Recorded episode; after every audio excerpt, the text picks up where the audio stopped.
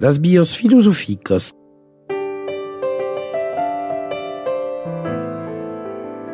Bonjour à tous, bienvenue et bienvenue pour Bias Philosophicus et sur les ondes de Radio Occitanie. Aujourd'hui, nous parlerons comme promis des Éléates et de leur philosophie de l'être. Le père de l'éléatisme, Xénophane de Colophon, qui vit de 570 à 470 avant le commencement de l'ère chrétienne, est un exilé ionien qui mène une vie errante et finit par s'établir en Italie, sur la côte tyrénienne, à Élée, ville d'où sont originaires Parménide, 504 à 450 avant Jésus-Christ, et Zénon, 485 à 420 avant Jésus-Christ. Ces trois philosophes forment le groupe des Éléates. Xénophane vécut jusqu'à environ 100 ans et voyagea beaucoup. Il dénonce par des réquisitoires implacables la religion anthropomorphique qui représente les dieux à l'image des hommes. Si le bœuf avait des dieux, ceux-ci auraient des têtes de bœuf. Mais s'il critique cet anthropomorphisme naïf, Xénophane croit cependant en un Dieu unique, éternel, qui s'identifie avec l'univers, Xénophade et panthéiste. Parménide, lui, qui fut disciple de Xénophane, vécut à la fin du VIe siècle et dans la première moitié du Ve siècle avant Jésus-Christ. C'est au début du Ve siècle qu'il publie un poème métaphysique de la nature où il atteint une position philosophique radicale. L'étoffe de ce qui est réel, c'est l'être immobile, éternel, inengendré, homogène qui seul possède la vérité, tandis que les réalistes, sensibles fuyantes destinés au changement et à la mort, ne sont pas véritablement. Seul est l'être, objet de la pensée véritable, et que l'on peut se figurer sous la forme d'une sphère pesant au poids homogène à partir du centre dans toutes les directions. En somme, Parménide professe que le réel en profondeur est rigoureusement immobile. Position insoutenable, objecteront ses adversaires pythagoriciens. Mais Zénon, citoyen délai comme Parménide, saura mettre les prières de son côté ce disciple de Parménide développe plus d'un argument irréfutable du point de vue de la logique. Le plus célèbre est l'Achille. Achille, au pied léger, ne rejoindra jamais la tortue si elle part avec une avance sur lui. Il faut d'abord qu'Achille parcourt la moitié de la distance qui les sépare, puis la moitié de la distance qui reste, et ainsi à l'infini. La tortue gardera toujours son avance. Dans le fond, Zénon nie purement et simplement le mouvement. Son argument est un jeu sérieux pour démontrer, par l'absurde, la vérité de la thèse de Parménide. De même, la flèche qui vole en l'air et en repos pour aller de A à B doit parcourir d'abord la moitié de AB, puis la moitié de la distance restante, etc. On peut découper l'espace à l'infini, et de cette divisibilité de l'espace, Zénon en tire la conséquence que le mouvement n'existe pas. Évidemment, Zénon confond de fait le mouvement continu et l'espace qui le soutient. Mais d'un point de vue strictement logique, il n'est pas sûr que cela ait été un jour vraiment réfuté. Le mouvement se prouve seulement en marchant.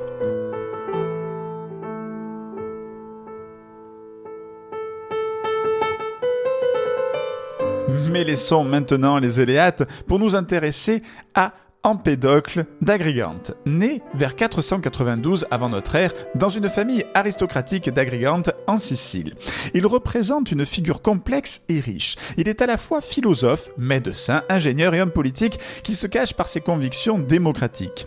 La légende prétend que, chassé d'Agrigante, à cause de ses activités politiques, il se jeta vers 432 avant Jésus-Christ dans la coupe, le cratère si vous voulez, du volcan Etna et prit place alors parmi les dieux.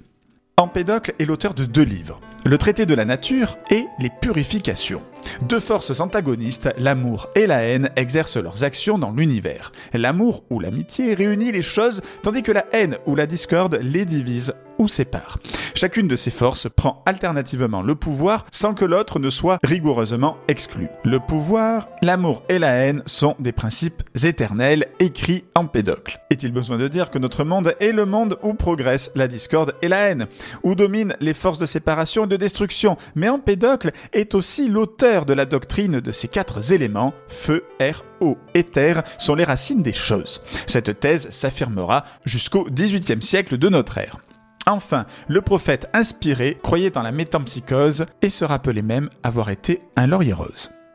De fait, la philosophie d'Empédocle est pour le moins poétique, comme l'écriture d'Hegel dans ses leçons sur l'histoire de la philosophie. Empédocle est davantage poète que vraiment philosophe.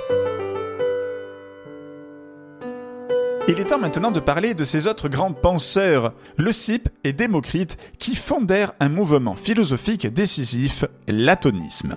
Leucippe naquit à Milet vers 500 avant l'ère chrétienne et Démocrite à Adère en Thrace vers 460 avant Jésus-Christ. Ce sont les fondateurs de l'atomisme. De quoi s'agit-il? Ils morcellent l'être de Parménide en une infinité de groupuscules les atomes, fragments incessables, inengendrés, indestructibles. La réalité est uniquement composée des atomes et du vide. Les atomes tombent dans le vide, se meurent à travers lui, s'y unissent et s'y désunissent. Comment ne pas voir la nouveauté de cette doctrine? Pour la première fois, la spéculation intellectuelle cesse de recourir à des puissances qualitatives comme le froid, le chaud, la couleur, et s'attaque uniquement à la figure, à l'ordre et à la position des atomes. Le grand écrivain du XXe siècle, Paul Nizan, salua cette invention géniale, cette première doctrine matérialiste où n'interviennent que des valeurs purement rationnelles d'explication et pas des éléments comme l'eau de Thalès ou des qualités comme le chaud et le froid d'Anaximandre. Écoutons Paul Nizan dans son livre Les matérialistes de l'Antiquité, édité en 1965 aux éditions Maspero. Il y a un effort remarquable pour donner une représentation purement géométrique de la réalité. Cet effort va assez loin pour que les atomes de Démocrite ne soient pas lourds. Nous avons une conception du monde où tout arrive en vertu de la causalité mécanique, où hasard et finalité sont proscrits à parts égales. Le CIP, dans l'unique fragment conservé qu'on ait de lui, écrit Nulle chose ne se produit véritablement, mais toutes se reproduisent à partir d'une raison et grâce à une nécessité. Saluons donc cette nouveauté considérable et cet enseignement authentique rationnel. Avec les philosophes atomistes, aucun dieu n'intervient dorénavant dans la formation de l'univers. L'âme elle-même est formée d'atomes. La pensée est une réalité matérielle. Le Cyp et Démocrite opèrent une révolution dans la réflexion. Ils posèrent les fondements d'un matérialisme radical. Ils sont les créateurs du matérialisme antique et c'est sur cette base qu'Épicure, au IIIe siècle avant Jésus-Christ, bâtira sa physique, sa théorie de la connaissance et son éthique. Ainsi, au 5e siècle avant Jésus-Christ, Leucippe et Démocrite élaborent une philosophie matérialiste qui ne cessera de féconder la pensée par l'intermédiaire d'Épicure et Lucrèce jusqu'au moderne matérialisme de Marx. C'est à la différence de la philosophie de la nature chez Épicure et Démocrite en 1841 que Marx consacrera sa thèse de doctorat. La conception mécaniste et atomiste de l'univers était promise à une longue fortune scientifique et philosophique. Le moment est venu, hélas, de nous séparer. La prochaine fois, je vous parlerai d'un autre grand présocratique, Anaxagore. Las bios philosophicos, l'histoire de la philosophie. Une émission en version originale occitane par Eric Frage.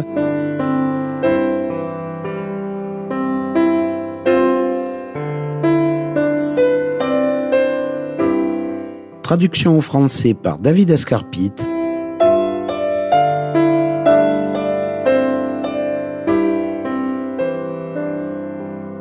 Voix française, Alexandre Chiavassa.